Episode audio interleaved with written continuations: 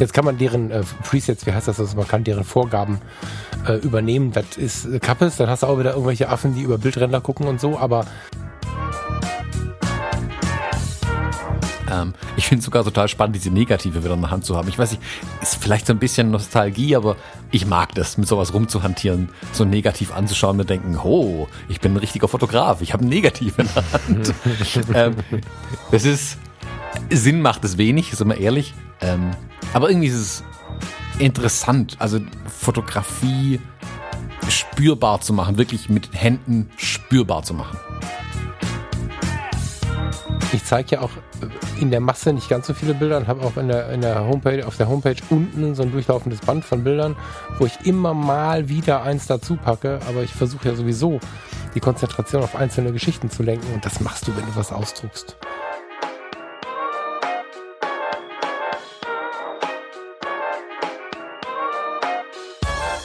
Hallo und herzlich willkommen, wir sind die Fotologen. Mein Name ist Thomas Jones und in Rating grüße ich, wie immer, den Falk Frasser. Hallo, Falk.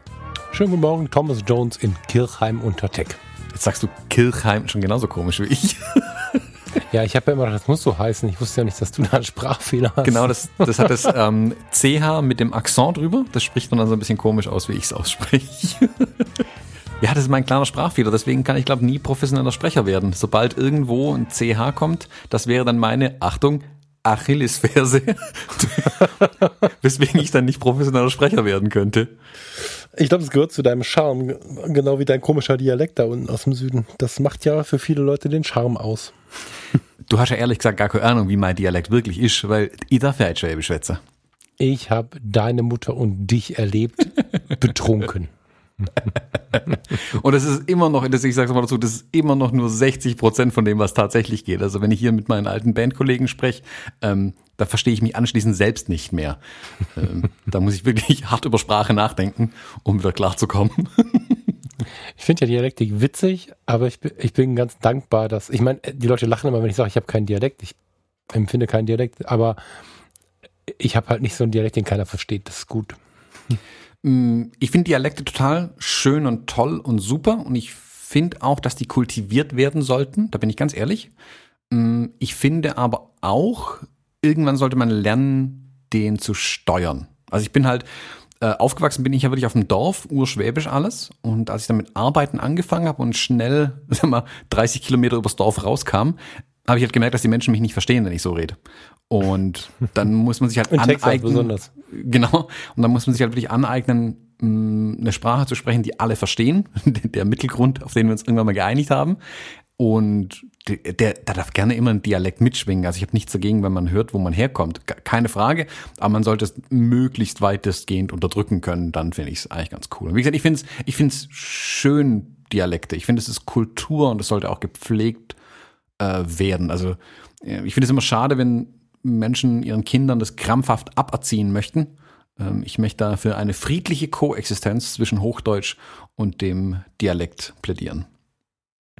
Eine äh, zweisprachige Erziehung. Genau, zweisprachig. Von vornherein Schwäbisch als erste Fremdsprache. Das ist die Oma, da kannst du schwatzen. Das wäre Schweizerdeutsch, aber ja. Achso, ja, ich kann das, ich kann es nicht. Ich kann es ist schwer. Also in Dialekte reinzukommen ist auch unfassbar schwer. Äh, mhm. Also Hut ab vor allen, die das tatsächlich können, mehrere sprechen. Auf der anderen Seite ist es ja hart gefährlich, dass man, also wir Spiegelwesen übernehmen ja immer Dinge und mhm. man versucht es zu verhindern, weil man dann irgendwie glaubt, kein Individuum zu sein. Ist ja Bullshit, ist total normal, wenn du länger als sechs Stunden irgendwo bist oder dich länger als eine Stunde mit irgendwem intensiv auseinandersetzt, übernimmst du automatisch Teile dessen. Wenn du dich also lange mit irgendwem beschäftigt hast, übernimmst du immer irgendeine Nuance. Und die, die bei dir sind, die hören es vielleicht auch sogar raus, aber das, das ist nicht so schwer, finde ich, irgendwas zu übernehmen. Wie schnell sagt man Grüß Gott, wenn man in Bayern war? Ich bin ganz gut, ganz froh, nicht so oft da zu sein, weil ich von denen zum Beispiel sehr viel übernehme. Auch so mhm. die Dinge, die ich eigentlich gar nicht so mag. Ne, während ich im Norden das übernehme und sogar ganz cool finde. Also das, ähm, aber so richtig zu sprechen ist schwierig. Ja, ist auch zu meistern. Ich meine, das ist, es ist halt manchmal fast wie eine Fremdsprache tatsächlich. Also die Kleinigkeiten und die Nuancen äh, muss man dann schon beachten. Das finde ich beim Patrick Ludolf ja so spannend. Der Patrick quatscht ja, als wenn er irgendwie in Hamburg geboren wäre und der letzte Fischkopf wäre. Dabei kommt er aus Hannover oder Bielefeld? Ich glaube Bielefeld, ne? Mm, ah, weiß ich gar nicht genau. Ja, aber ja. Das ist spannend. Bielefeld hat übrigens jetzt äh, eine Million ausgesetzt für den, der beweisen kann, dass Bielefeld nicht existiert. Die Stadt Bielefeld zahlt denjenigen, wer das wirklich beweisen kann, eine Million Euro. Das ist gerade, war gerade in den Pressemitteilungen. Mm, spannend, spannend. ja, der, der, wird, der Witz wird auch nie sterben irgendwie mit Bielefeld. Ja, sie, sie wollen den Schritt, also sie, sie, die Bedingung dieser, dieser, dieser Aktion ist, dass wenn danach nicht bewiesen ist, dass es Bielefeld nichts gibt, dass der Witz nie wieder gemacht werden darf. Das ist die eigentliche Idee. Mhm. Wenn es denen so auf den Sender geht. Also ich war ja mittlerweile tatsächlich mal in Bielefeld. Ähm, also Bielefeld gibt's. Ich, ich kann es beweisen. Ich habe da auch, glaube ein einziges Bild geschossen irgendwie. Ähm, aber ist jetzt nicht was, was ich auf der zu wiederholen Liste hätte wegen der Stadt. Also ich habe da ein paar Leute kennengelernt, die waren alle super nett. Die Stadt an sich, ne, ich glaube, ich glaube, der Witz rührt daher, dass Bielefeld sehr schnell vergessen ist als Stadt irgendwie. Jetzt bekommen wir viele böse E-Mails. Das ist halt ein bisschen böse, aber also es kommt die Ausstrahlung nicht an bei mir. ich finde Städte, also Städte, Städte haben halt irgendwie einen Spirit oder halt auch nicht. Und wäre nicht zum Beispiel weit im Süden sagen muss, das ist ein Spirit, den ich spüren kann, aber vielleicht nicht so 100% inspirierend finde, so, ähm, ist es bei Bielefeld tatsächlich so, dass ich den Spirit nicht spüren kann. Wenn jemand mir den näher bringen kann, dann immer her damit, aber ich kann ihn nicht spüren, das ist mhm. mein Problem. Und, und Städte nicht spüren zu können, ist noch uncooler, als die Vibes nicht so zu mögen. Also, mhm. ja. Hm, ja, ja. Bielefeld. Ähm, Gibt es da irgendwo eine Meldung? Muss ich mir das mal raussuchen mit Bielefeld? Das finde ich ja schon ein bisschen spannend. Muss mir mal den Link dazu wahrscheinlich googeln. Das ist, soweit ich weiß, tatsächlich von der Stadtverwaltung oder so. Ach was, interessant. Ich mag es auch. Nein, schon. Also ich habe es ich hab's jetzt gerade so durchgetickert. Ich will jetzt nicht, ich, ähm, kleine Insider-Info, wenn ich das jetzt aufmache, dann stürzt mein Mac wieder ab, aber. ja, deswegen lassen wir das lieber. Nee, aber hast ja. du das mitbekommen, wenn wir gerade schon bei Dialekten und so sind? Es gibt ja von ähm, dem Land Baden-Württemberg gab es ja mal diese Kampagne, wir können alles außer Hochdeutsch. Mhm äh, die kennst du noch? Und da gab es ja auch diese Sticker, schön hier, aber waren sie schon mal in Baden-Württemberg. Und das ist ja kürzlich mal auf Instagram durch die, die Decke gegangen, weil irgendeine internationale Influencerin irgendwo in wilde Karibikinsel, was weiß ich wo war und halt Instagram-Style hier ein Bild gemacht hat, wie sie mit einem Cocktail im Bikini an der Strandbar stand und unter der Bar, also unter dem Board, wo die Drinks serviert werden, klebte der Sticker. Schön hier, aber waren Sie schon mal in Baden-Württemberg? Und es hat halt jeder deutlich gesehen, dass es da unten steht. Und dann kam das irgendwie nochmal richtig hoch, der Hashtag dann auch wieder. Schön hier, aber waren Sie schon mal in Baden-Württemberg? Das fand ich witzig, dass die immer auf der ganzen Welt immer wieder auftauchen, diese Sticker. Ja, auf der ganzen Welt findet man auch die Stuttgart 21 Aufkleber. Äh, auch die? Das, das finde ich auch super spannend. Das hat mir auch mal jemand geschickt, stimmt. Meinen letzten habe ich in Montmartre gesehen. Also das ist schon. Echt? ja, ja. Tatsächlich habe ich sogar noch ein Foto von irgendwo. In Montmartre an so einer, an so einer, an so einer Regenrinne.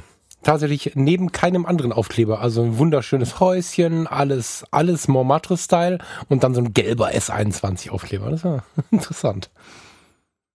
Spannend, spannend, wo die überall auftauchen. Ja, das, das verbreitet sich auch ganz gut irgendwie. Wie kriegen wir die Kurve jetzt ja, die, Thema? Die Wirkung, die Wirkung von gut gemachter Werbung. Ja. Ähm, die Kurve. Mm, ich, ich sage einfach das Thema an. Das ist ja doch mal eine Maßnahme. Versuch mal. Falk? Jetzt habe ich die Frage vergessen.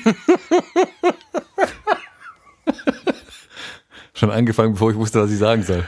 Nee, ich liebe das einfach. Das ist so 119 äh, Episoden und irgendwann kommt immer dieses.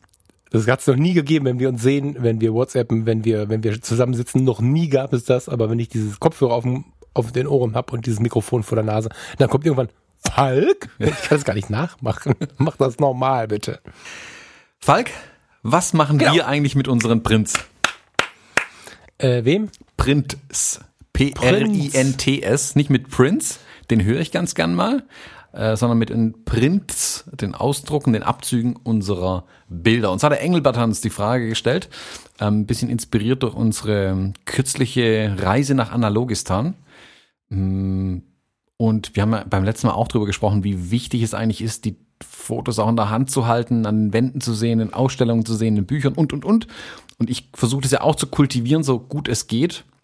Also bei mir selbst und auch bei den äh, bei Kundenaufträgen, wo sich machen lässt irgendwie, Hochzeiten zum Beispiel, da finde ich es ganz schön, ähm, tatsächlich mehr Prints zu liefern. Machst du dir von deinen Bildern, die du für dich schießt, ähm, das ist im Urlaub oder sonst irgendwie, machst du Fotobücher, hängst du Prints an die Wände, äh, Tassen, Mauspads? Was machst du damit? Tassen und Mauspads. Ähm, ja, ja und nein. Ich habe ähm, also an die Wände ist halt schwierig, weil ich bin da sehr für Minimalismus. Da muss halt, ja, das ist wahrscheinlich schon kein Minimalismus mehr, aber da muss halt, ähm, also an die Wand können drei Bilder oder so, aber die hängen dann wirklich so. Das ist dann mein, mein Schrein, mein Thron, das ist was ganz Besonderes. Das kommt dann auch hinter Glas und Passepartout und hast ja nicht gesehen. Das finde ich schon gut und wichtig und wunderschön. Mm, aber das reine Ausdrucken macht tatsächlich was, finde ich. Und da rede ich jetzt aber nicht davon, das passt ein bisschen auch zur letzten Episode. Da rede ich jetzt nicht davon, 50 auszudrucken, sondern das Highlight-Foto von einem Shooting oder so. Das äh, schiebe ich dann in den Warenkorb und lasse da bei White Wall irgendwie ein mindestens ein 20 mal 30 oder mehr draus äh, kommen, was mir dann ähm, halt irgendwann in den Fingern liegt. Und das ist was, was wirklich wie so ein Motor funktioniert. Ich habe dann so eine Künstlermappe, womit du so Gummis äh, rechts und links hast, die du halt zumachen kannst. Aus, aus so einer, ja, aus Pappe ist das tatsächlich das Ding. Da landen die am Ende alle drin und ähm, ab und zu nimmt man sie in die Hand. So. Und der Effekt ist tatsächlich ganz interessant. Also wenn man so ein Best-of mal macht, wenn man es wirklich wirklich sich erlaubt, kann man, kann glaube ich jeder seine besten 20 Bilder, die oder die, die ihn am meisten berührt haben oder was auch immer mal raussuchen. Und die druckt man sich mal ein bisschen größer und die breitet man mal vor sich aus. Das ist schon schön. Habe ich das erste Mal nach langen Jahren wieder gemacht, bevor ich äh, beim äh, Michael tatsächlich den Workshop gemacht habe. Ähm, ich glaube sogar beim ersten. War es beim ersten Workshop, wo wir eine Mappe mitbringen mussten oder beim zweiten? Ich weiß es gar nicht mehr. Ich glaube, es war der erste noch. Naja, wie auch immer. Jedenfalls sollten wir eine Mappe mitbringen und in der Nacht vorher im Hotel habe ich ähm, diese ganzen Prints mal so ähm, zwischen Bett und, ähm, und Fenster ausgebreitet. Und das war ganz schön beeindruckend, das mal als Papier vor sich zu haben. Also ich finde, selbst wenn man es nicht an die Wand hängt, es zu drucken, finde ich schon gut. So. Und ähm, was die Fotobücher angeht, ähm, ja, Ausrufezeichen. Der Engelbert hat ja an seiner E-Mail, die war ja bisher länger, ähm, hat er beschrieben, dass, dass er digitale Fotoalben super findet und ihn äh, die guten alten Fotoalben annerven, weil die Fotos rausfallen, weil sie unhandlich sind und so. Das sehe ich ähnlich. Das, also das, das gute alte Fotoalbum, das hat so einen nostalgischen Touch. Ich habe auch gesehen, dass die jetzt wieder überall zu kaufen sind. Und dass Leute jetzt wieder vermehrt irgendwie 10 mal 15 ausdrucken, um es dann da reinzukleben und so. Ja, ist vielleicht ganz witzig. Bin ich jetzt gerade nicht so bei. Vielleicht kommt das mal. Ich finde tatsächlich ein gut gestaltetes Fotobuch gut. Also nicht CW Color, CW Color ist cool, aber nicht deren Automatik. Also das können sie inzwischen alle, glaube ich, mit blauen Wellen im Hintergrund und irgendeinem Bären, der über eine Bildkante guckt und so. Das möchte ich nicht. Aber ein gut gestaltetes Fotobuch, was so ein bisschen aussieht wie eins, was wir vielleicht auch kaufen würden oder so. Ähm, gerade von großen Reisen finde ich super. Da hast du Gestaltungsfreiraum, da kannst du jetzt hier bei unseren Kreuzfahrten, kannst du das nächste Land gut vorstellen, kannst äh, Freitext reinschreiben, kannst ein Bild über zwei Seiten schießen oder drei Bilder auf eine oder was auch immer. Also das genieße ich schon sehr und äh, das steht auch dann bei den Bildbänden. Und das nehmen wir tatsächlich auch ab und zu mal in die Hand. Mhm. Das, ähm, ja, das schon. Erzähl mal du. Mm, ja, also ich bin über die letzten Jahre ein großer Freund von Print wieder geworden. Ähm, es vielleicht, liegt vielleicht in der schieren Menge an Bildern, die ich auch gemacht habe. Und ich finde es einfach schwer, konzentriert am Rechner irgendwas anzuschauen oder am iPad. Da ist die Verlockung halt immer groß, gleich das nächste anzuschauen. Was ist hier noch? Ach, guck mal, und dann zappt man drüber. Und finde ich nicht schön. Ähm, und dann sicherlich auch bewegt das auch sein, dass ich selbst mehr Ausstellungen besucht habe, wieder mehr Fotobücher angeschaut habe, ich gemerkt, wie viel mehr wert es eigentlich ist, ein Bild im Print vor sich zu haben. Wirklich auf Papier oder andere Materialien mal dahingestellt, aber also zum Anfassen quasi so ein Bild. Ähm, ich habe dann angefangen, ganz bewusst auch einfach wieder Abzüge zu bestellen von Projekten. Also wenn ich irgendwas frei arbeiten gemacht habe, wenn ich ähm, auch von Hochzeiten, die ich fotografiert habe, habe ich für mich Abzüge bestellt. Das klingt erstmal super schräg. Ähm, aber einfach um es auch anders zu prüfen, anders zu betrachten, weil ich es wichtig fand, ein Bild auch mal ausgedruckt zu sehen, so wie es meine Kunden ja auch sehen würden, dann, wenn sie es irgendwo entwickeln lassen. Wo ich dann zum Beispiel festgestellt habe, dass diese Dienstleister sich gravierend unterscheiden, wenn man da nicht aufpasst, ähm, tatsächlich ziemlich viel verkorkst wird durch so eine Autokorrektur oder solche Geschichten. Da, das haben wir, glaube ich, auch schon mal besprochen gehabt, dass man die um Gottes Willen ausschalten muss. Ähm, und ich fand es dann total spannend, die Bilder wieder vor mir zu haben, habe dann aber auch festgestellt, wenn man kein System hat, die alle abzulegen, dann fahren die halt irgendwie rum. Ich habe hier keine Ahnung, bestimmt 30 so Mappen, wo irgendwelche Bilder kreuz und quer unsortiert drin liegen. Das ist schlecht, Punkt. Ähm, ich habe mir dann aber ähm, jetzt vorgenommen, habe es auch angefangen, die letzten Urlaube tatsächlich, größere Projekte ähm, immer in Fotobüchern zusammenzufassen. Also wirklich ein Album quasi zu machen im Sinne von ein, also zu einem Thema, zu einer Serie, zu einem Projekt eigene Bücher dafür zu machen, die in mein Regal zu stellen, damit man sie, wie du sagst, einfach rausnehmen kann, einfach mal jemandem zeigen kann. Das ist ja auch ganz schön, ähm, jemanden zu zwingen, sich 300 Bilder vom Urlaub anzugucken. Ähm, oder sie auch mal mitnehmen kann, wenn es irgendwie zum Thema passt. Wir haben jetzt, wir planen gerade unsere nächste Reise zum Beispiel. Und ähm, eine Bekannte von uns, die war schon zwei, dreimal, glaube ich, in dem Land, Südafrika. Ähm, und die hat uns ihre Fotobücher jetzt mitgegeben. Und ich fand das total spannend, ähm, so einen Urlaub in den, äh, einen Einblick in den Urlaub von jemand anderem zu bekommen äh, durch so ein Fotobuch. Man halt selber drin blättern kann und nicht gezwungen ist, sich 300 Bilder anzugucken. Mhm. Ähm, ist ja total spannend, das einfach so zu kriegen. Jetzt nicht irgendwie hier so ein Stapel JPEGs äh, per Dropbox irgendwie, guck mal, da waren wir im Urlaub. Äh, langweilig, sondern so ein kleines Buch, wo auch so ähm, narrativ was drin ist, wo man so sieht, wie es sich durchzieht, wie man auch zum Beispiel sieht, wie war der erste, wie war der zweite Urlaub, haben sie selbst schon gelernt an der Sache. Ähm, ist einfach was anderes irgendwie und mag ich total. Ich habe mir auch von einem anderen Fotografen habe ich eine interessante Idee gehört, die ich so selbst noch gar nicht auf dem Radar hatte, war ähm, pro. Bei Falk drehen im Hintergrund die Hunde durch. Der Sponsor unserer heutigen Episode ist Jimdo. Geht bei der Bestellung Fotologen ein, dann erhaltet ihr 20% Rabatt auf euer Pro- oder Business-Paket im ersten Jahr. Jimdo ist ein Website-Baukasten und die einfachste Möglichkeit, auch ohne Vorkenntnisse deine eigene Website, einen Blog oder Online-Job zu erstellen. Einfach Design auswählen, Bilder hochladen, Text rein und fertig. Es stehen dir zahlreiche professionelle Designs zur Auswahl. Die Jimdo Designs sind dabei responsive. Das heißt, sie passen sich automatisch jeder Bildschirmgröße an, sei es Desktop, Laptop, Tablet oder Smartphone. Jimdo enthält viele wichtige und viele coole Features. So sind alle Jimdo-Seiten zum Beispiel mit HTTPS verschlüsselt und mit den SEO-Funktionen ist es ganz einfach, die Findbarkeit deiner Website bei den Suchmaschinen zu verbessern. Auch die Einbettung von sozialen Netzwerken ist ein Kinderspiel. Und wenn man doch mal Fragen hat, bietet Jimdo einen schnellen und vor allem persönlichen Support.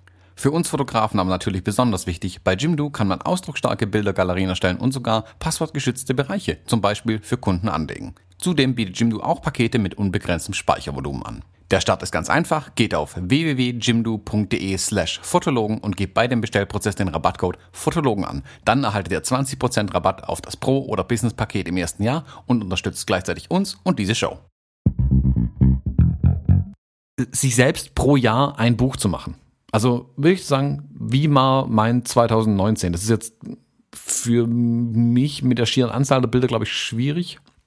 Allein schon aufgrund der Vielzahl an Sachen, die ich durchfotografiere äh, und was soll dann da rein und was nicht. Aber es ist auch eine interessante Übung natürlich auszuwählen. Aber ähm, ich glaube, es kann für viele tatsächlich ein cooles Ding sein, zu sagen, ein Jahr irgendwie fotografisch zusammenzufassen, also was man an Bildern gemacht hat. Gerade eher für die Hobbyisten, Amateure oder Künstler da draußen. Jetzt, ich weiß nicht, ob ich irgendwelche random Bewerbungsbilder da reinpacken würde. Wobei, interessante Übung wäre es vielleicht tatsächlich mal, aber ich glaube, ich würde es mir dann nie wieder anschauen.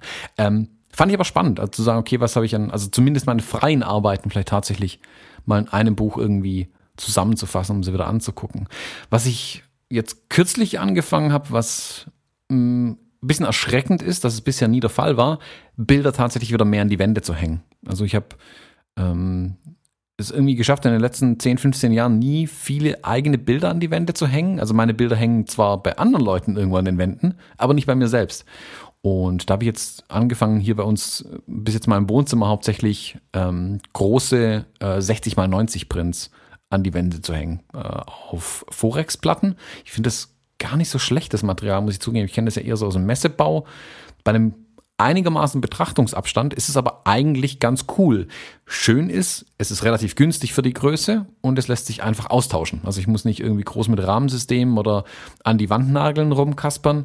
Ähm, da sind hinten Klettverschlüsse tatsächlich dran, die kann man draufkleben. Da diese Tesa-Klettverschluss-Dinger, also einen an die Wand, einen hinten ans Bild. Und dann kann man das einfach an die Wand dranhängen. Dadurch, dass das Material so leicht ist, hält das wunderbar. Und jetzt kann ich im Prinzip die Bilder nach Belieben auch mal austauschen, wenn ich das möchte. Das finde ich eigentlich eine ganz spannende Idee. Und da möchte ich jetzt ähm, öfter mal auch andere Bilder tatsächlich aufhängen. Also ich finde es total schön, tatsächlich die Sachen an der Wand zu haben, jetzt endlich mal. Und ja, die da hängen zu haben und ihm, ihm auch jeden Tag zu sehen. Da finde ich diese halben, halben, ja, die. diese halbe Wechselrahmen ganz gut, diese Magnetrahmen. Mhm. Die sind nämlich qualitativ, so vom, vom Eindruck optisch, sind die halt so gut, wie ein, ein, ein Passepartout-Rahmen halt sein kann. Ähm, und zugleich kann ich da aber tatsächlich mal ein bisschen was austauschen. Ähm, eine große Wand darf für mich nicht viele Bilder haben, aber es darf in der Wohnung eine Wand geben, wo man so ein bisschen galeriemäßig viele Bilder hinhängt oder einen Bereich oder so. Und ähm, das ist nicht so im Moment, kann ich mir aber vorstellen. Ne? Also ich finde, ähm, ich bin ja ein Fan von den, ähm, wie heißt er noch? Samsung The Frame. Kennst du den? Nee. Das ist ein Fernseher von Samsung, der exakt aussieht wie so ein Passepartout-Rahmen. Und ähm, es gibt wechselbare, also Wechselrahmen dafür. Du kannst ähm, schwarzen Rand, weißen Rand, Holz, verschiedene Holzfarben und so. Und dann hängst du dir an die Wand und der ist auch nicht dicker als so ein Passepartout-Rahmen ist. Und ich glaube, es geht los bei 40 Zoll oder so, relativ klein und geht bis 55 oder 60 Zoll hoch. Und ähm, viele, viele, viele Kunden hängen sich den hin und hängen drumherum eine Bildergalerie. Hm. Einfach, dass sie so ja, vom Boden bis zur Decke verschiedene Bilder haben und der hat einen Art-Modus. Im Art-Modus zeigt der verschiedene Kunstwerke an und dann sieht es so aus wie eins von vielen Bildern. Also nicht leuchtend, sondern wie so ein, musst du dir vorstellen, wie so ein ähm, E-Book-Reader dann äh, siehst du halt, keine Ahnung, irgendein Picasso oder was auch immer ähm, in einem Rahmen. Und so sieht es halt auch aus. Und wenn da der Besuch kommt und du willst denen mal irgendwas bei YouTube zeigen, dann machst du einen Fernseher an und dann wird einer von deinen Kunstbildrahmen auf einmal zum Fernseher. Das finde ich voll geil, das Ding. und da kann ich mir halt vorstellen, weil viele hängen den halt zusammen mit anderen Bildern, dass es gar nicht auffällt, dass da ein Fernseher hängt. Das finde ich halt cool. Mhm. Aber ansonsten finde ich auch zu viele Bilder nicht cool. Weißt du, ich meine? Also den. Deine eigenen oder die von anderen? Na, beides. beides. Ich finde, es ist tatsächlich eine gute Prüfung für ein Bild, wenn es an der Wand hängt. Und wenn es dir dann schnell mhm. auf die Nerven geht, merkst, okay, das ist nicht das beste Bild. Also wenn man es jeden Tag sehen muss, ähm, ein bisschen Anspruch an die Sache vielleicht auch hat, merkt man schnell, ob es wirklich ein Bild für die Wand ist oder eins eher für einen Schrank. Ähm, mhm das finde ich dadurch aber auch ganz spannend tatsächlich. Sie haben einige Bilder von ähm, in meiner Israel-Tour zum Beispiel auch an die Wände gehängt, ähm, wo ich schnell gemerkt habe, ah ja, guck mal, jetzt, jetzt sehe ich langsam, was dem Bild eigentlich fehlt. Ähm, mhm. Oder an anderen Bildern kann ich mich gar nicht satt sehen, wo ich heute immer noch Dinge dran entdecke, die ich da irgendwie fotografiert habe, die das Bild gut machen.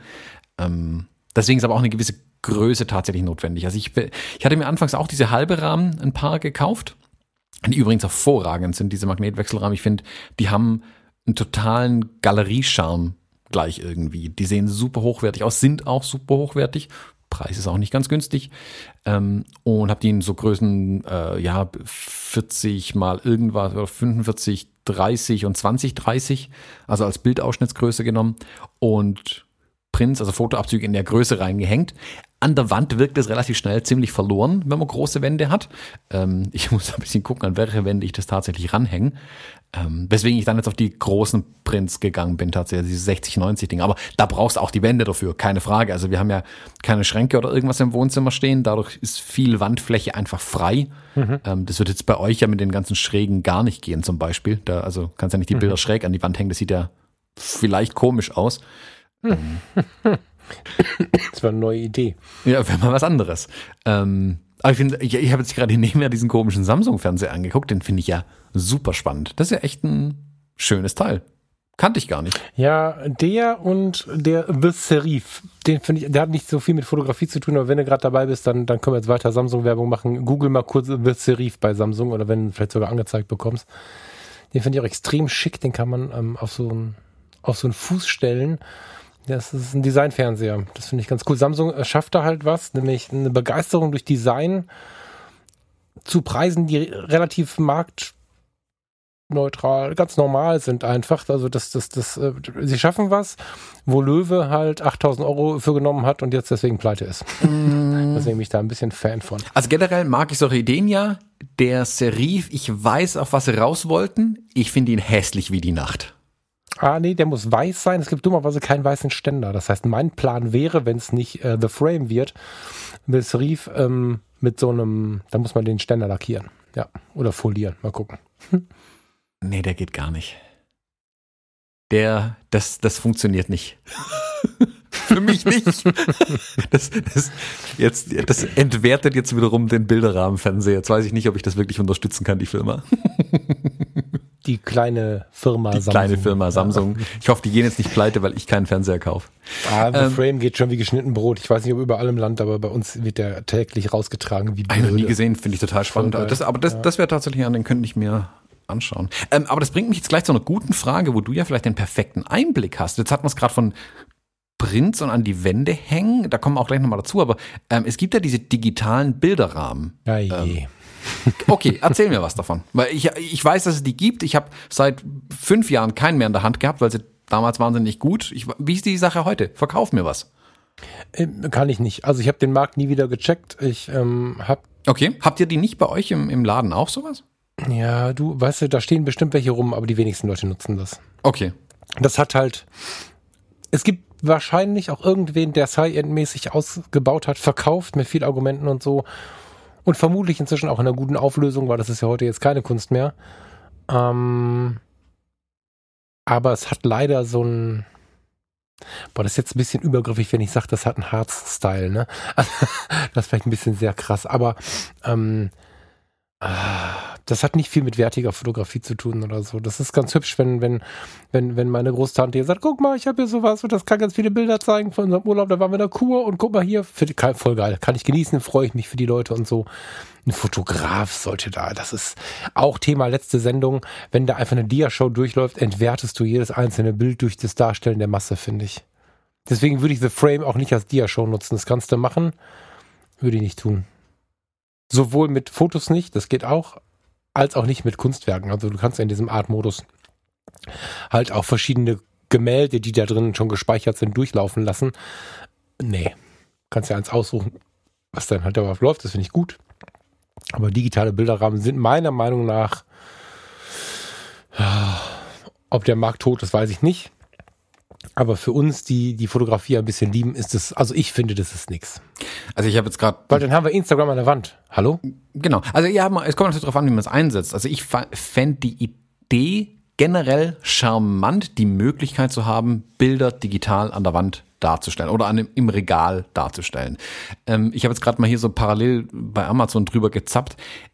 Gleiches Bild wie vor fünf Jahren. Die Dinger sehen halt aus wie irgendwelche Billig-Tablets halt Plastikkram, abgerundete Ecken, also die sehen halt einfach kacke aus. Und wenn ich halt selbst noch so schön das Bild da drin sein mag am Ende, ich will das, das Ding an sich ist schon so hässlich, ich will es nicht in der Wohnung haben. Ähm, schade, aber wenn es jetzt einen Bilderrahmen gäbe, analog zu dem ähm, Samsung-Fernseher, The Frame, der quasi mit einem Passepartout und so weiter schon daherkommt, wenn das gut gemacht ist und wertig aussieht, ähm, wäre sowas vielleicht ganz nett. Hat aber natürlich immer noch wenig mit Print zu tun. Aber äh, ich der fand es interessant. kein richtiges Passepartout. Das ist ein Missverständnis, das man haben kann, wenn man die Produktfotos sieht. Das Passepartout ist aus dem Art-Modus leider ein Strich. Also ähm, das wäre, dann wäre er perfekt. Das verstehe ich auch nicht, warum sie es nicht gemacht haben, warum sie den Bildschirm nicht in Passepartout gepackt haben. Das finde ich. Das sieht überall so aus. Das ist ja irreführende ja, Werbung hier. Nee, nee, nee, nee, nee, nee. Es ist, ähm, der Art-Modus zeigt ein Passepartout und ich glaube, du kannst das Fernsehprogramm auch in einem weißen Rahmen darstellen lassen oder irgendwie sowas. Das ist sogar ein weiß-beiger Rahmen. Das ist nicht schlecht gemacht, aber ähm, der Künstler muss heulen. Also äh, ich finde den Fernseher geil, aber er ist eingerahmt und zwar rahmenlos, also Passepartout los leider. Das ist. Ähm, also digitales so. Passepartout. Es ist ein digitales Passepartout, was jetzt bei der, in dem Art-Modus, wenn er einfach an der Wand hängt, nicht schlimm ist, finde ich. Das ist halt wie so manches Poster, was an der Wand hängt, wo ein schönes Glas vor ist. Das sieht auch ganz nett aus. Aber gerade fürs Fernsehbild hätte ich mir gewünscht, dass das in einem Passepartout stattfindet, was ich auch mhm. sehen kann. Also in einem haptisch greifbaren äh, Passepartout, oder, also das wäre hinter Glas, aber du weißt, was ich meine. Also in einem, in, in einem physisch vorhandenen Passepartout, da hätte ich mir das gewünscht. Ja.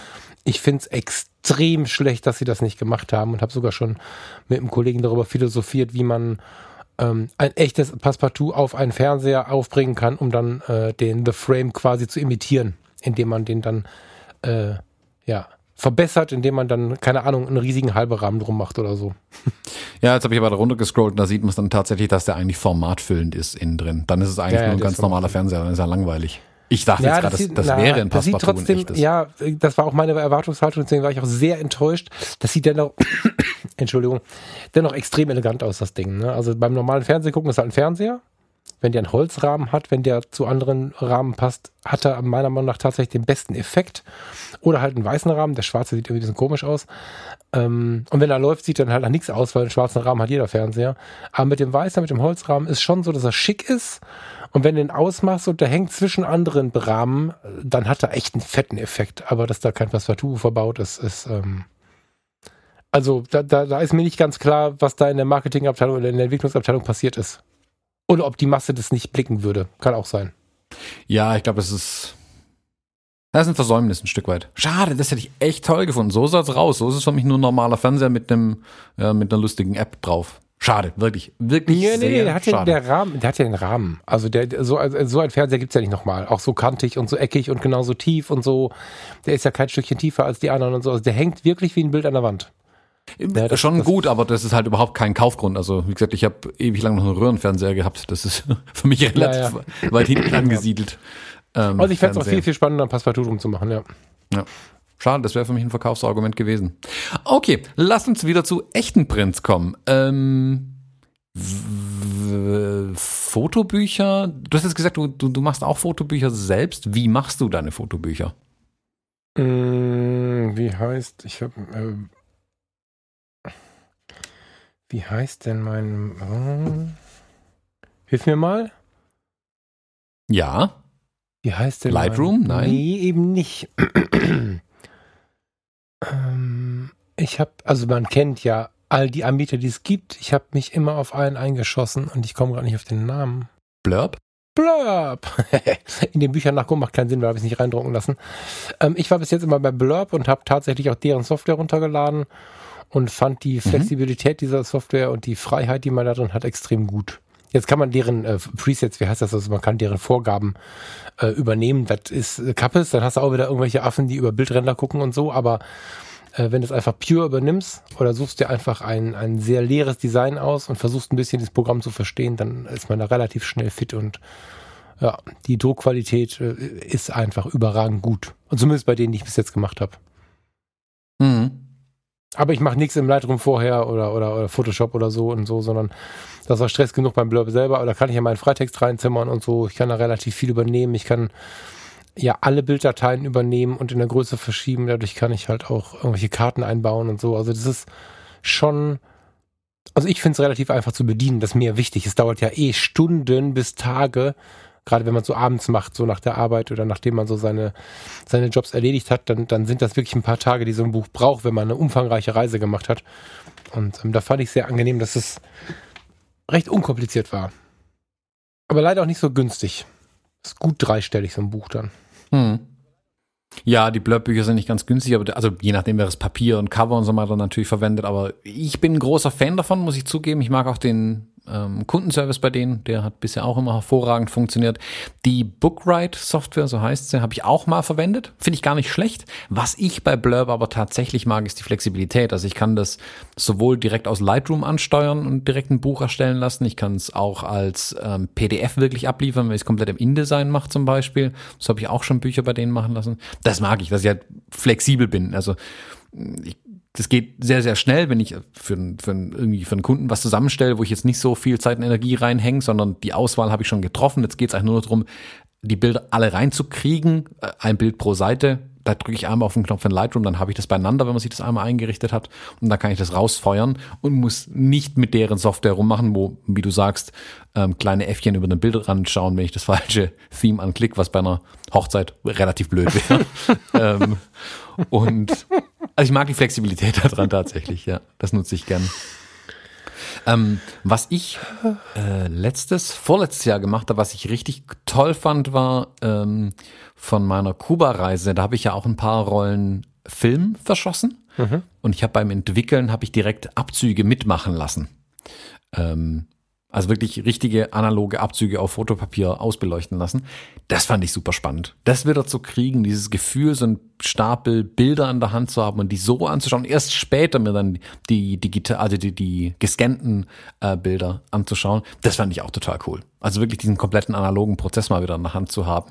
Ähm, ich muss aber auch zugeben, da habe ich dann genau das Problem, ähm, das Engelbert ja auch beschrieben hat jetzt habe ich da irgendwie, was sind es dann, über 100 Bilder irgendwie bei vier Rollenfilmen. Ähm, da sind natürlich auch viele dabei, die nicht so cool sind. Was macht man mit denen? Was mache ich mit den anderen? Also klebe ich die jetzt irgendwie in ein Album ein, ja oder nein? Ähm, die Realität ist, die liegen im Schrank, die, der Stapelbilder.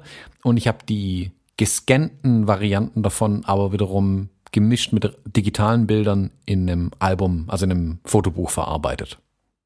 Hm. Aber die Idee fand ich total spannend, tatsächlich die Sachen mal wieder in der Hand zu haben. Oder jetzt am Jahresende kommen dann ja immer, kommt der Stapel mit Negativen dann ähm, aus dem Labor zurück. Also die lagern die quasi zwischen bis zum Jahresende, dann kann man sich die zuschicken lassen. Ähm, ich finde es sogar total spannend, diese Negative wieder in der Hand zu haben. Ich weiß nicht, ist vielleicht so ein bisschen Nostalgie, aber ich mag das, mit sowas rumzuhantieren, so negativ anzuschauen und denken, oh, ich bin ein richtiger Fotograf, ich habe ein Negativ in der Hand. ähm, das ist, Sinn macht es wenig, ist immer ehrlich. Ähm, aber irgendwie ist es interessant, also Fotografie spürbar zu machen, wirklich mit Händen spürbar zu machen. Ja, und ich würde sagen, sogar noch ein Stück weit erlebbar zu machen, ne? Weil mhm. auf dem Rechner ist es halt immer eins von vielen.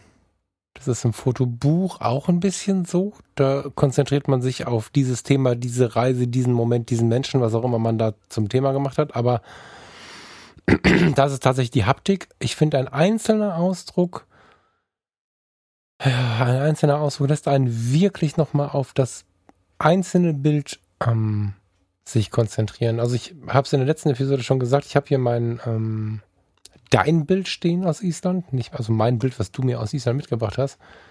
Fasziniert mich immer wieder und ähm, das steht hier immer hinterm Mac und immer wenn wir aufnehmen, gucke ich dabei da drauf und das ist ja das, was eine Fotografie machen soll. Und wir haben natürlich eine Zeit, wo viel konsumiert werden kann, aber ich finde, dass man sich immer genau überlegen muss, wie viel möchte ich denn konsumieren und wie viel möchte ich denn produzieren. Wenn du bei einer Hochzeit 1000 Bilder hast am Ende oder, oder 800 oder 500 oder so, dann ist es ja das eine. Das ist ja auch, liegt in der Natur der Sache. Die Leute wollen eine Auswahl treffen und so, aber ähm, wenn du dir ein Bild ausdruckst von diesem See, den ich hier vor mir habe, oder also der Fotograf dieses Bildes, es muss lange zurückliegen oder wenn es nicht lange zurückliegt, ist mit einer, mit einer alten Fototechnik ähm, passiert. Hat da irgendwie seinen Film eingelegt, gemacht, getan und wenn er das nachher bearbeitet hat, hat er mit einer Digitalkamera am, am Ufer gesessen. Was auch immer er da benutzt hat, hat er diese Situation ja erlebt. Und ähm, ich schaue da in einen Moment der Zeit an einem anderen Ort, wo ich nicht war. und dieses eine Bild ist ja viel wertiger als die letzten 40, die ich durchgescrollt habe. Und das alleine zeigt schon, wie gut Ausdrucken ist. Also sicherlich ist das jetzt ein Highlight, dieses Bild. Da hast du den Nagel auf den Kopf getroffen als Geschenk. Aber auch wenn ich so meine Porträts angucke, nach wie vor sind es drei, vier, fünf, sechs, die ähm, meine Highlights sind. Und ich zeige ja auch äh, in der Masse nicht ganz so viele Bilder und habe auch in der, in der Homepage, auf der Homepage unten so ein durchlaufendes Band von Bildern, wo ich immer mal wieder eins dazu packe, aber ich versuche ja sowieso die Konzentration auf einzelne Geschichten zu lenken und das machst du, wenn du was ausdruckst. Also jeder, der jetzt zuhört und irgendwie neulich innerhalb des letzten Jahres, wie auch immer, ein Bild gemacht hat, wo er eine Gänsehaut bekommt, wenn er, wenn er jetzt oder gleich in der Nähe ist von einem Rechner, schieb mal in irgendeinen guten Online-Dienst und druck dir das mal aus. Am besten ein bisschen größer. Es ist mega, wenn du so ein Bild aus der Rolle holst und dir anschaust. Selbst 20 mal 30 macht schon was aus, aber alles, was da drüber ist, noch viel mehr.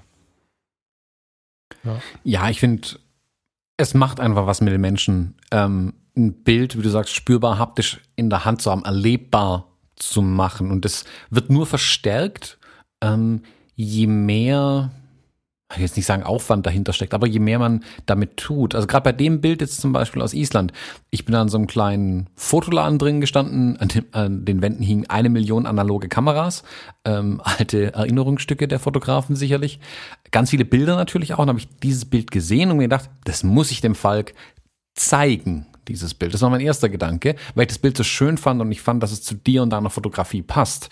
Ähm, oder deinem, hm, ich konnte mir vorstellen, dass du das Bild mögen wirst. So, Punkt. Mhm. Ähm, sofort der zweite Gedanke war, warum soll ich dir das nur zeigen? Ich bringe dir das einfach mit, dieses Bild. Das ist doch viel schöner. Mhm. Also bin ich hergegangen, gesagt, hey, ich würde gerne das Bild kaufen, was kostet es? Ähm, so und so viele isländische Kronen, wie viel auch immer. Ähm, ich habe es eingepackt, ich habe es in meinem Koffer transportiert, geguckt, dass es nicht kaputt geht, ähm, dann nochmal in die Post gepackt und dir geschickt. Und der ganze Prozess, der da dahinter steckt, dieser ganze Aufwand, ähm, ich will jetzt nicht sagen, dass er das Bild aufwertet. Ich glaube, dass er das Erlebnis beim Betrachter oder der Betrachterin aufwertet. Wenn sich jemand Mühe gegeben hat, diesen ganzen Umweg in Anführungszeichen, der es ja heute eigentlich ist, wenn wir ehrlich sind, ein Bild auf Papier zu bringen, diesen Umweg tatsächlich zu gehen.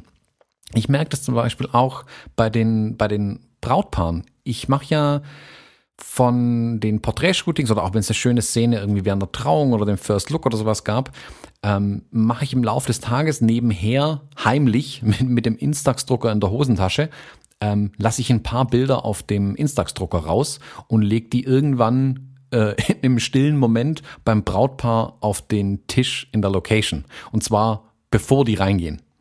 Ähm, und sag auch nichts dazu.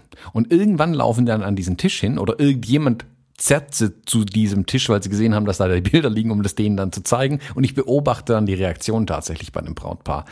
Und wenn ich denen das, ich habe denen garantiert das Bild auf der Kamera schon gezeigt gehabt. Das löst keine Reaktion aus. Das Bild, was auf dem Tisch liegt, dieses kleine Instax in mieser Qualität, ähm, die es ja nun mal hat irgendwie, das löst was aus. Das macht was mit den Menschen, die die Bilder betrachten. Und ähm, deswegen nehme ich mittlerweile auch so gern meine analoge Kamera mit, wenn ich irgendwie privat unterwegs bin. Ähm, da springt irgendwie, springen die Kinder von jemandem rum, dann schieße ich davon ein paar Bilder und gebe denen dann hinterher die Abzüge. Und erst auf Nachfrage dann die digitalen Scans davon vielleicht.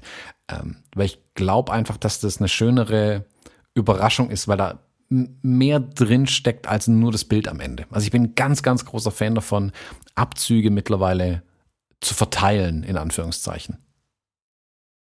Ja, und du, du holst halt das Bild in die, naja, die digitale Welt ist auch die Realität, aber du holst es in die Realität, du verbindest es mit einer Geste. Ne, mhm. du, also eigentlich immer, auch dir selbst gegenüber. Also du wertest dein Bild ja auch auf, wenn du es dir ausgedruckt hast und dir in die Hand nimmst, weil du einfach diesen Umweg gegangen bist. Und spätestens, wenn wir in den, in den Bereich Geschenk, Aufmerksamkeit und so gehen, da wertet es das ja hundertmal auf. Also hättest du mir das Bild gezeigt, hätte ich gesagt, schönes Bild. Hätte wahrscheinlich den wahren Wert nicht äh, so richtig gesehen, hätte mich mit Sicherheit sehr gefreut, dieses Bild zu sehen. Aber am Ende hätte ich damit nichts gemacht. Und wenn du es aber einpackst, gekauft hast, und da meine ich jetzt gar nicht nur das Geld, wobei auch Geld eine Aufmerksamkeit ist übrigens. Ne? Oft wird Geld ja so, so als, als wertlos im Bereich des Geschenks hingegeben geben. Ich finde es auch schön, wenn man sich gegenseitig Zeit schenkt, aber manchmal ist Geld halt auch ein Teil der Wertigkeit. Das muss man auch anerkennen. Das hat auch was Emotionales, wenn jemand für jemanden Geld ausgibt. Dann musst du es einpacken, mitnehmen, machen, tun und hast mir dann äh, völlig überraschend äh, ein Stück Papier mit einem, mit einem total faszinierenden Bild drauf geschenkt, was jetzt hier im Passepartout-Rahmen steht. Ähm, welches mit Sicherheit äh, mit mir weiterzieht. so und ähm, die, ich merke jetzt, dass diese Wertigkeit mit jedem Tag mehr wird, wo es halt anschaubar ist.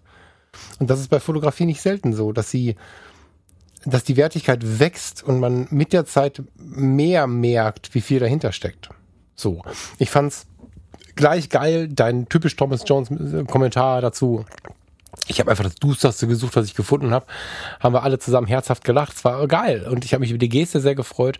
Aber jetzt, wo es hier steht, wirkt es und wirkt es und wirkt es. Und das kann ein digitales Bild nicht. Ein digitales Bild ist da und ist wieder weg. Was du gerade gesagt hast mit, es ist in der realen Welt, ist aber ein, ein wichtiger Punkt da dabei. Die Bilder, solange sie digital bleiben, als Datei auf dem Telefon, auf dem Rechner, wie auch immer, äh, oder im Internet irgendwo, die Bilder sind irgendwie überall verfügbar, gleichzeitig sind sie aber nirgendwo, weil sie nicht tatsächlich da sind. Ein Bild, das an der Wand hängt, oder wie in dem Fall, dass es neben deinem Mac steht, und das ist gar nicht schlimm, wenn das neben dem Mac steht, ich finde es schön, dass es da steht. Das Bild ist da, es ist immer da. Es guckt dich an, du guckst das Bild an und es macht dann dauerhaft was mit dir oder allen, die vor dem Bild stehen und das anschauen. Und das, finde ich, macht den großen Reiz ähm, von ausgedruckten Bildern tatsächlich aus, dass sie da sind, mhm. immer. Dass, mhm. dass man sie nicht einschalten muss, also ganz klares Argument gegen digitale Bilderrahmen. Ähm, dass sie einfach da sind, auch wenn man sie nicht aktiv irgendwie anschauen möchte. Es ist da, das Bild. Und ähm, das spricht mich sehr an einfach, dass ein Bild auch einfach sein kann. Und wie gesagt, ah, wir machen so viele Bilder mittlerweile. Wir hatten ja über die Bilderflut schon gesprochen. Ähm, dass ich es wichtig finde, dass Bilder auch mal wirklich in, in so eine Art ähm, Rampenlicht gerückt werden, ein Stück weit. Und dass sie auch da sein dürfen an einem Ort. Und es ist auch okay, wenn sie an einem anderen Ort dann nicht sind. Also wenn ein Bild woanders nicht verfügbar ist. Ich habe kein Bild von dem Bild zum Beispiel, ähm, das ich dir geschenkt habe. Ich weiß zwar, was drauf ist, du hast mir auch schon ein paar Mal erzählt nochmal. Ähm, aber ich selbst habe witzigerweise kein Bild davon. Und das ist völlig okay und es ist schön irgendwie. Zu sagen, nee, das Bild ist jetzt woanders. Das ist wie Bücher verschenken. Das, also, wenn man selbst ein Buch ausgelesen hat, es weiterzugeben, mhm. hat auch so was Schönes irgendwie. Ja, ähm, es ist ach, ich, nicht so oft im Leben, aber es ist immer schon mal passiert, dass mir jemand einfach mal ein Bild von sich zugeschickt hat. Wisst ihr? So. Ähm, manchmal hätte man überlegen können, na, was, was will er jetzt so damit erreichen? Manchmal gibt es diesen Gedanken. In den meisten Fällen ist es einfach eine wunderschöne Geste. Und ähm, wenn es da noch ein Thema ist, was einen interessiert, ein Bild, wo man geäußert hat, dass man es mag oder was auch immer, das ist sehr persönlich. Und ich habe selber auch gemerkt, ich habe eine Zeit lang zu Weihnachten ja Postkarten verschickt. Ähm, ich werde bis heute auf diese Bilder, also die, die Bilder, die am meisten Kommunikation bis heute bekommen, sind die Bilder, die bei Menschen an der Wand hängen, die, die offiziell irgendwo benutzt werden oder wurden und dadurch irgendwie immer mal wieder gesehen werden. Ähm, oder die Bilder, die ich selber versendet habe mit Postkarten. Das ist total interessant, dass da trotz unserer digitalen Welt ähm, am meisten Rückmeldungen kommen, die sich aber auch darauf beziehen, was es mit einem macht. Also Postkarten wurden zum Beispiel nicht selten entweder an eine Pinnwand gepinnt oder sogar teilweise sogar eingerahmt. Finde ich voll krass. Ja, willst du irgendwie alles Gute, frohes neues Jahr, whatever sagen und dann rahmen sie dein Bild ein. Und das ist aber dieser Effekt dabei. Ne? Das gibt's ja kaum noch. Ich meine, unsere Eltern kannten das noch, dass in, in, in jeder Zeitung und in jeder illustrierten hochwertige Fotografie war. Da hat der, der, der, der Fotograf, wenn es so ein Sommerloch gab, hat der, oder im Herbst, nee, nehmen wir den Herbst, hat er irgendein uriges Bild von irgendeiner Trauerweide genommen und hat das einfach künstlerisch drapiert und in die Zeitung gepackt. Da kannten wir die gute Fotografie an allen Ecken und Enden. Das ist ja heute was Besonderes. Da musst du ja bestimmte Magazine verkaufen, um die zu bekommen. Das führt aber auch dazu, dass wir das fast nur noch digital kennen. Und wenn wir plötzlich eine gute Fotografie in der Hand haben, 10 mal 15 matt ausgedruckt, damit es ein bisschen schicker ist, in Briefumschlag geschmissen, 20 mal 30 passt auch billig in Briefumschlag und abgeschickt. Hammer der Effekt. Unfassbar. Mhm. Ja, dein Bild vom Gespensterwald zum Beispiel, das hing oh, mehrere Jahre ähm, in meinem Büro zum Beispiel. War auch eine Weihnachtskarte von dir und ja, hing da über mehrere Jahre an der Wand. Ja, genau. Das also, wird, genau. Und das, das knüpft ja auch so ein bisschen an das Thema in der letzten Woche an. Ähm, es ist hochinteressant, wie viele Einzelrückmeldungen ich auf wenige Fotos bekomme, die ich also letzte Woche, wer jetzt nicht gehört hat und noch nachhören muss, haben wir uns darüber unterhalten, was machen wir mit der Bilderflut und was macht die Bilderflut mit uns, haben wir irgendwie auch besprochen. So. Ähm, die, die auf uns einprasselt und die, die wir ausgeben. Und ähm, spannend ist, dass äh, die wirklich tiefen Rückmeldungen oftmals Hochzeiten ausgeklammert, das sind natürlich auch eine sehr emotionale Rückmeldung, aber ansonsten kommen die auf die haptischen Bilder, die, die ich irgendwie haptisch zur Verfügung gestellt habe. Ähm, mhm. Bilder, die in Wohnzimmern hängen. Spannenderweise habe ich zwei, drei Bilder, die in Schlafzimmern hängen. Da kriege ich dann tatsächlich von zwei Richtungen Fotos, wenn mal wieder umgezogen wird, wo das Bild jetzt hängt, habe ich glaube ich ja auch schon mal erzählt und so. Das sind alles geprintete Sachen. Und ähm, ich will nicht sagen, Social Media, das habe ich beim letzten Mal schon betont, ist irgendwie nur schlecht. Das hat sehr, sehr viele wichtige Aspekte, wie ich finde. Aber es ist schon nochmal ein Unterschied, wenn man sich das mal auf Papier packt. Um vielleicht die Frage tatsächlich ein bisschen zu beantworten, was macht man mit den ganzen Prints? Ähm, gebt sie weiter.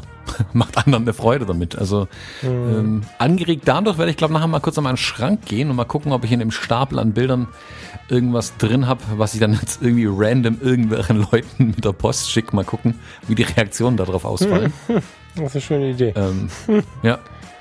Das wäre äh, auch ganz ohne Anlass, ohne irgendwas. Einfach, jetzt, ich gucke mal, wie viele Briefmarken, Briefumschläge ich da habe und dann schicke ich mal einen Stapel Bilder vielleicht heute raus. Das ist eine coole Idee. Da bin ich gespannt.